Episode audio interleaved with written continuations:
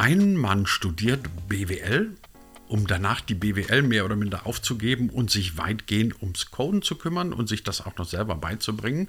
Das klingt erstmal nach einer ziemlich wilden und vielleicht auch erfundenen Story. Ist es aber gar nicht, ganz im Gegenteil. Den Mann gibt es tatsächlich. Er heißt Matthias Almendinger, er arbeitet bei Texto und in der neuen Folge von D25 erklärt er euch, warum er sich das Coden selber beigebracht hat, warum Coden so eine wahnsinnig wichtige Geschichte ist, wie wir möglicherweise mehr Diversität ins Coden bringen könnten und warum er das mit dem BWL dann doch nicht ganz aufgegeben hat, beziehungsweise was ihm seine BWL-Kenntnisse heute noch nutzen. Das alles jetzt gleich in der neuen Folge von D25, dem Digitalisierungspodcast von Hybrid 1. Um diesen Podcast zu bekommen, müsst ihr euch das Coden nicht gleich beibringen. Da reicht es, wenn ihr auf eine der handelsüblichen und guten Podcast-Plattformen geht. Der Kanal eurer Wahl ist ganz sicher irgendwo dabei. Und mein Name ist Christian Jakobetz und ich wünsche spannende, witzige, erkenntnisreiche 25 Minuten mit Matthias Almendinger. Matthias Almendinger, ich muss Ihnen etwas gestehen. Sie sind der aller, allererste Mensch, den ich kenne, ähm, der BWL studiert hat und danach sich freiwillig das Programmieren beigebracht hat und dann ja eine Art Programmierer geworden. Also sie sitzen jetzt mit Foodie vor mir und ähm, ich hätte sie eigentlich tendenziell auch eher in so einer IT-Ecke verortet. Sind sie aber gar nicht, oder?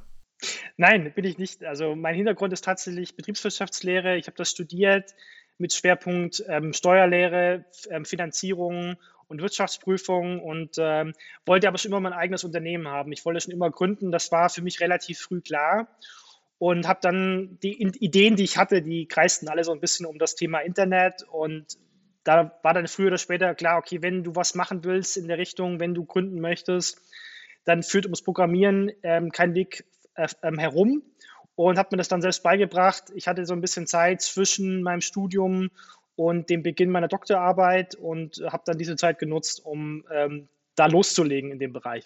Wenn man äh, von der BWL-Seite kommt und sich mit Steuern und, und, ähnlichen Geschichten beschäftigt und möglicherweise eben auch Wirtschaftsprüfer hätte werden können, wie ist denn das, wie, wie, wenn man dann plötzlich auf einmal in ein Metier kommt, mit dem man so gar nichts am Hut hat? Ich meine, ich vermute mal, Sie werden im BWL-Studium nicht so wahnsinnig viele Programmierkurse gehabt haben. Haben Sie dann komplett bei Null nochmal angefangen?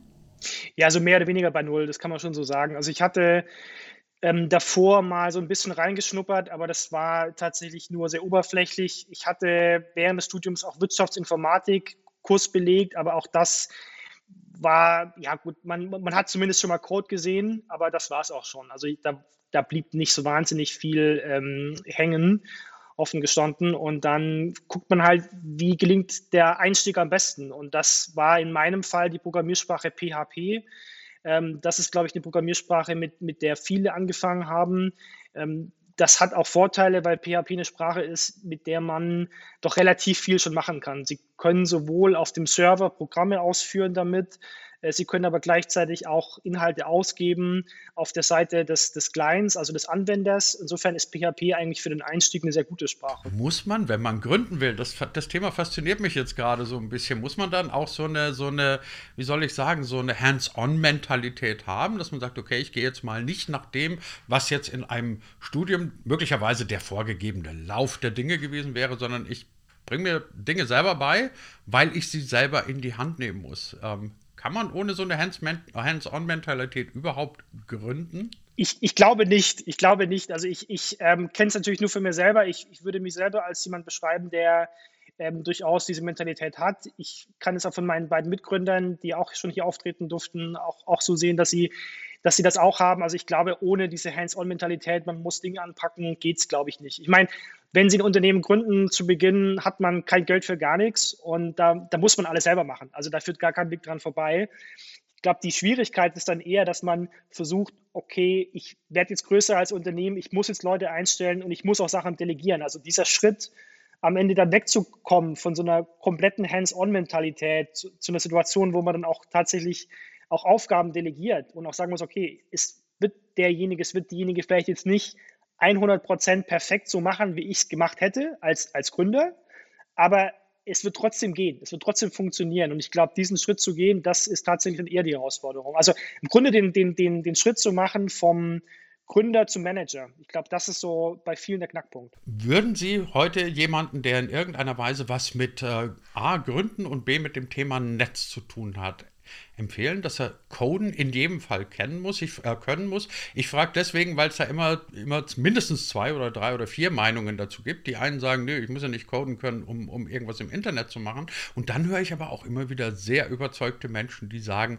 doch, wenn du das Coden nicht kannst oder zumindest nicht die Grundprinzipien des Codens beherrschst, dann verstehst du ja das ganze Netz nicht. Ich meine, ich nehme ja mal an, dass sie jetzt nicht bei Text2 da sitzen und äh, alles selber coden. Nee, so ist es auch tatsächlich nicht. Wir haben früh angefangen, tatsächlich auch Informatiker einzustellen äh, oder also entweder Leute mit dem Informatikstudium oder mit einer Ausbildung zum Informatiker. Ähm, das ist mittlerweile die überwiegende Mehrheit unserer Entwickler oder Entwicklerinnen. Ich würde sagen, es schadet nicht, ein Grundverständnis zu haben. Aber noch wichtiger ist, dass man die Kundenperspektive einnehmen kann. Also, dass ich mich reinversetzen kann in, in die Schuhe ähm, der Benutzerin, des Benutzers, dass man aus deren Warte sich das Produkt anschaut und guckt, okay, was, was muss es aus Kunden, was muss aus Nutzersicht da sein, damit das Produkt leicht verständlich und gut zu bedienen ist. Ich glaube, das ist sogar noch wichtiger als Coden zu lernen, aber wenn man zumindest so ein Grundverständnis hat von Entwicklung, dann kann man auch eher nachvollziehen, a, wie lange dauert vielleicht ein bestimmtes Feature, bis es umgesetzt wird. Da kann doch auch sozusagen der, der Manager hat dann eher einen Einblick und kann besser abschätzen, okay, wie sollten vielleicht Dinge priorisiert werden. Ähm, das schadet insofern nicht, wenn man, wenn man da zumindest so ein Grundverständnis hat und verstehen kann, okay, was ist überhaupt technisch vielleicht möglich und wie, wie, wie würde ich vielleicht so ein Problem grundsätzlich angehen. Was machen Sie dann heute konkret bei Textu? Ich meine, ich hoffe und glaube ja, dass Ihr BWL-Studium dann nicht völlig für die Katz war, oder? Sie werden es ja hoffentlich Nein, nicht komplett nicht. in die Tonne getreten haben. Nein, ähm, ich würde sogar so sagen, dass es mir jetzt wieder mehr hilft als vorher, weil es ist tatsächlich so, also in den ersten, also wir, wir uns gibt es jetzt fünf Jahre, ähm, tatsächlich heute zum Zeitpunkt der Aufzeichnung, 3. Mai, ähm, feiern wir unser fünftes Jubiläum. Also heute vor fünf Jahren haben wir die GmbH gegründet. Ähm, in den ersten zwei Jahren auf jeden Fall war das, war meine Tätigkeit sehr entwicklungsbezogen. Ich habe sehr viel selbst programmiert. Ich habe mir Code angeschaut von anderen Entwicklerinnen und Entwicklern. Ähm, mittlerweile ist es tatsächlich so, sind meine Aufgaben tatsächlich wieder mehr die eines Managers geworden. Und da hilft dann schon, die Grundlagen der Betriebswirtschaftslehre mal im Studium gehört zu haben. Das ähm, kann ich auf jeden Fall so sagen. Also ich brauche es jetzt wieder mehr als noch vor, vor ein, zwei Jahren. Glauben Sie, dass man eine Firma ganz generell, also auch wenn sie gar nicht mal so sehr als reines Online-Unternehmen ausgelegt ist, heute überhaupt noch führen kann, ohne die Idee, dass man sagt, man, man passt sich eigentlich ständig irgendwelchen Veränderungen an? Weil mir fällt es momentan auf, egal mit wem ich rede, ähm, egal ob das, ob das Manager aus eher offline getriebenen Welten sind oder jetzt in Ihrem Fall aus online getriebenen Welten, dass die alle sagen, wir mussten uns noch nie so sehr anpassen wie jetzt gerade. Kann das sein? Würde ich auf jeden Fall so unterschreiben. Also auch ähm, selbst wir als relativ junges Unternehmen, da darf sich, da achten wir natürlich als Gründer auch mit drauf, dass sich niemals so eine Mentalität einstellt, dass man jetzt irgendwas erreicht hätte, sondern es ist immer Umbruch. Es ist immer also ich will es nicht Chaos nennen, aber, aber es ist immer so, ein gewisser Grad an Chaos ist, glaube ich, nicht schlecht, wenn man, wenn man einfach nie das Gefühl bekommt, man kann sich jetzt zur Ruhe setzen, man, man, man, man darf da nie aufhören, sich zu verbessern. Und diesen Anpassungsdruck, den spüren und den, den will ich auch vermitteln, dass der immer noch da ist, dass man, dass man immer versucht, was kann ich jetzt noch verbessern, wo kann jetzt noch Innovation entstehen. Ähm, dieses Gefühl, das darf nie weggehen. Und das ist, glaube ich, auch das, ich meine, den, man, man kennt den Spruch, glaube ich, aber was, was, was, was Amazon versucht als Firmenkultur durchzusetzen, ist dieses Always Day One. Ne? Also man ist eigentlich, man versucht immer noch diese Kultur zu behalten, dass man immer noch am ersten Tag des Ganzen steht, dass man einfach diesen konstanten Verbesserungs- und Anpassungsdruck, dass man den nie aus den Augen verliert. Wie passen denn aus Ihrer Sicht diese Amazon-Kultur, die Sie gerade so schön erwähnt haben, und sagen wir mal das Thema Steuern und Recht zusammen? Weil ich habe immer den Eindruck, im Bereich Steuern und Recht sind ja solche, na gut, Amazon ist jetzt kein Startup mehr, aber also solche serviceorientierten, online-orientierten Denkweisen, naja, nicht so an der an der Tagesordnung oder anders gefragt, wie oft gucken Sie dann irgendwelche potenziellen Kunden schräg an, wenn Sie ihnen auf einmal erzählen, dass die Lösungen gerade für das Thema ähm, Steuer und Recht unter Umständen irgendwo im Netz und möglicherweise sogar bei künstlichen Intelligenzen liegen sollten. Denn in einer Branche, die immer noch den Zettel liebt und, und, und den Leitsordner, also um das mal überspitzt zu sagen. Nein, aber da ist schon was dran. Also es ist natürlich so, dass ähm, im ganzen Steuerbereich noch viel nachzuholen ist, was Digitalisierung angeht. Da waren wir sicherlich einer der Vorreiter, aber wir sehen auch jetzt in unseren Kundengruppen, in unseren Benutzern viele ähm, Steuerberaterinnen und ähm, Steuerberater, die schon sehr digital aufgestellt sind. Also das, da hat sich in den letzten fünf Jahren wahnsinnig viel getan. Von daher würde ich sagen, ja, es, es passt schon gut zusammen. Aber es, Sie, haben, Sie haben recht. Sie haben recht. Natürlich ist es, ist es noch eine Branche, wo grundsätzlich noch ein relativ hoher Digitalisierungsnachholbedarf besteht, auf jeden Fall. In Deutschland ist es ja immer noch so, oder nicht immer noch so, das ist jetzt vielleicht die falsche Formulierung, ist es gerade aktuell so, das muss ich sagen, ähm, dass man ja so ein bisschen darüber jammert, ne, während der Pandemiezeiten wird uns vor Augen geführt, naja, mit der Digitalisierung sind wir noch nicht so wahnsinnig weit gekommen. Also es gibt Gesundheitsämter, die arbeiten noch mit dem Fax und es gibt keine einheitliche Software und die App-Entwicklung war jetzt auch nicht so rasend glücklich. Wenn ich dann noch an meine Kommunikation Kommunikation und, und die meines Unternehmens ans Finanzamt denke, da muss ich dann auch immer an so Sachen wie Fax denken. Sind wir in Deutschland schon so weit, dass wir auch von staatlicher Seite endlich mal diese Dinge ein bisschen digitalisiert kriegen könnten? Weil ich habe immer ein bisschen den Eindruck, der Fisch stinkt da so ein kleines bisschen vom Kopf weg und liebe Finanzbeamte, falls ihr jetzt zuhört, hört mal gerade eben weg, aber solange irgendwie noch Finanzbeamte mit, mit, mit Aktenordnern da sitzen, weiß ich nicht, wie viel uns das bringt, wenn wir gerade massiv äh, digitalisieren. Ja, äh, nee, muss ich sagen, finde ich, find ich gar nicht. Also da hat sich wirklich tatsächlich einiges getan. Und, und wenn ich zum Beispiel an meine private Einkommenssteuererklärung denke, die kann ich nun schon seit, glaube ich, geraumer Zeit auch schon über Elster digital abgeben. Und auch auf Unternehmensseite, äh, wenn, wenn, wenn Sie eine GmbH anmelden, auch das ist, geht mittlerweile alles online. Klar, könnte man sagen, muss ich jetzt die, ähm, das Formular ausfüllen beim Bundeszentralamt für Steuern und die Gewerbeanmeldung noch separat. Das, da ist auf jeden Fall noch Bedarf da und auch Potenzial da, Abläufe zu vereinfachen aber ich bin schon sehr froh, wenn ich nichts mehr ausdrucken muss oder schreiben muss. Muss sagen, also da, wenn ich, wenn ich vergleiche, wo wir noch vor fünf bis zehn Jahren standen, hat sich da auch auf Behördenseite einiges getan. Aber klar, es geht immer noch mehr. Das, das, ist, das ist auf jeden Fall so. Es gibt auch Länder, die sind uns weiter voraus. Also wir haben natürlich aufgrund unseres Geschäftsmodells auch Einblicke darin, wie es in anderen Ländern aussieht. Und da muss man sagen, im Vereinigten Königreich, ähm, die sind, würde ich sagen, am fortschrittlichsten, was dieses Thema angeht, Digitalisierung. Da geht es im Grunde nur noch digital und da arbeitet man auch dann mit sehr modernen APIs auf Behördenseite. Ähm, wenn man sich ein Land zum Vorbild nehmen möchte, was dieses Thema angeht, dann würde ich auf jeden Fall ins Vereinigte Königreich schauen.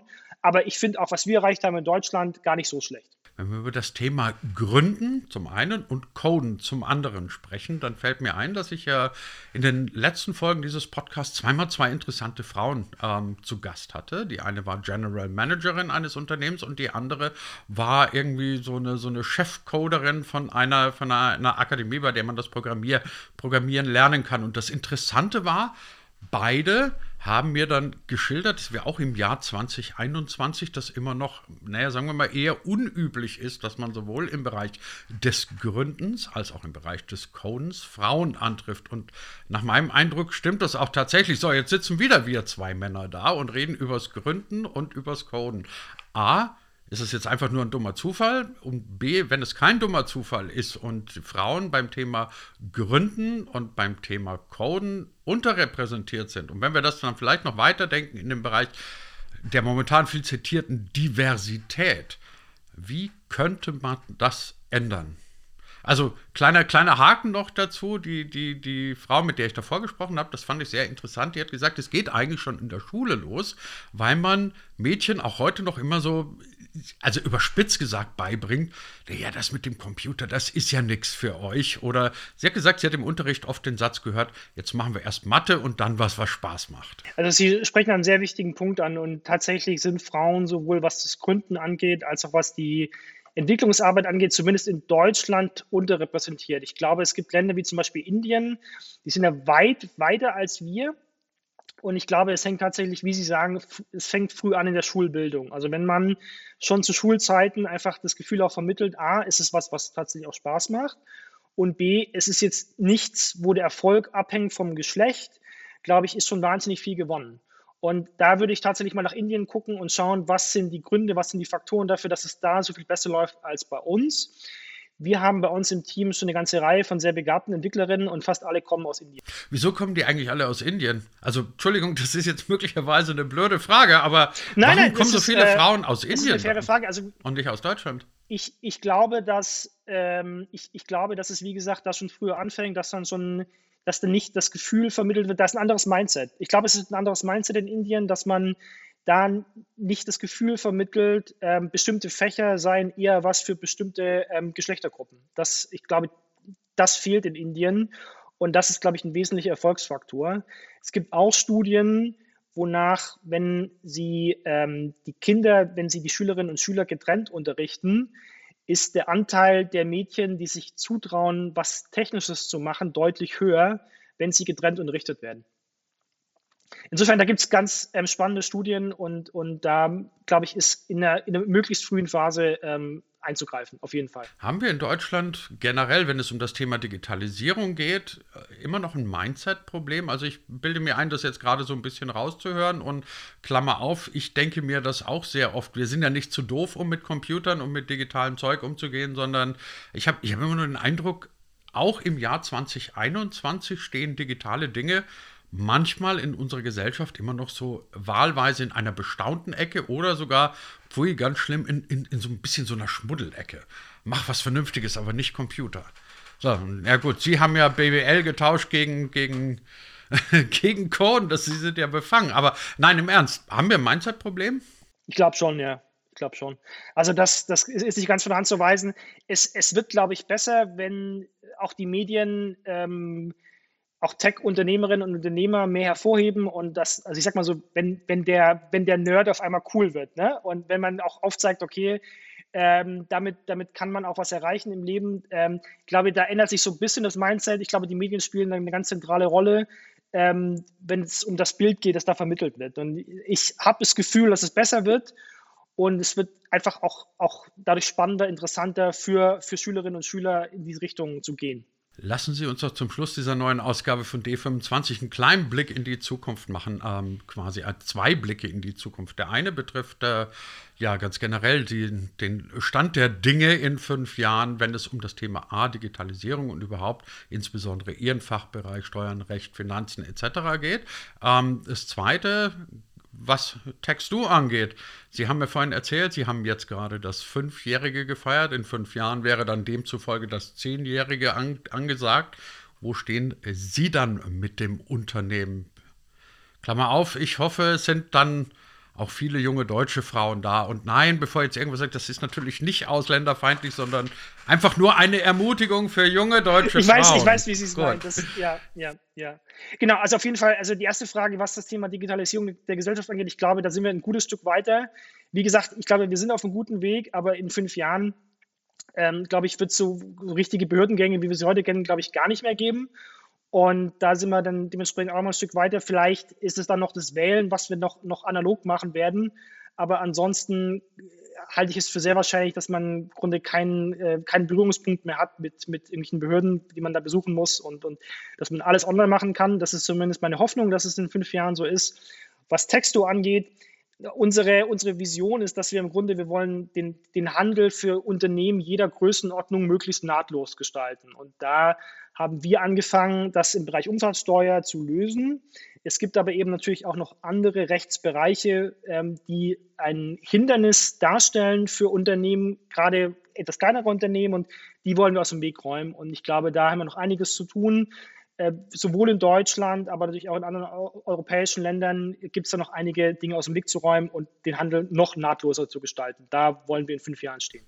Die Hoffnung teilen wir alle mit Ihnen, ähm, vor allem die, was die Behördengänge angeht und ähm, auch die Zahl von deutschen Entwicklerinnen, die dann möglicherweise bei Ihnen arbeiten, wenn Sie in fünf Jahren Ihr zehnjähriges Jubiläum bei TaxDo feiern. Darüber haben wir heute gesprochen mit Matthias Almendinger von TextDo. Ganz herzlichen Dank dafür. Vielen Dank für die Einladung.